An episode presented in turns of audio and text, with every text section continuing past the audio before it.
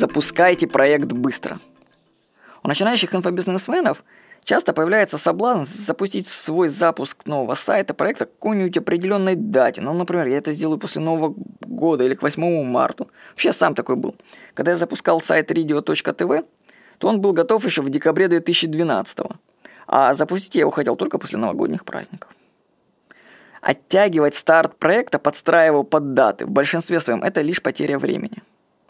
В книгах по бизнесу пишут, что нужно как можно быстрее запускать прототипы проектов и смотреть, куда они приведут. Важна скорость и количество проектов. Представьте, что сработает только один проект из десяти, который вы придумаете. Если каждый проект растягивать на годы, то сколько времени можно потерять? Запускайте свои проекты как можно быстрее. Например, от идеи до старта проекта моей жены sisa.tv, это сайт о грудном вскармливании, его полезность, прошло всего две недели. А я знаю людей, которые на создание аналогичных проектов потратили год. Это, конечно, не значит, что нужно работать кое-как. Нет, нужно определить ряд главных вещей, сделать их, запустить проект и смотреть уже, куда он дальше там поплывет. Хватит тянуть кота за хвост. Запускайте свои проекты быстрее. С вами был Владимир Никонов.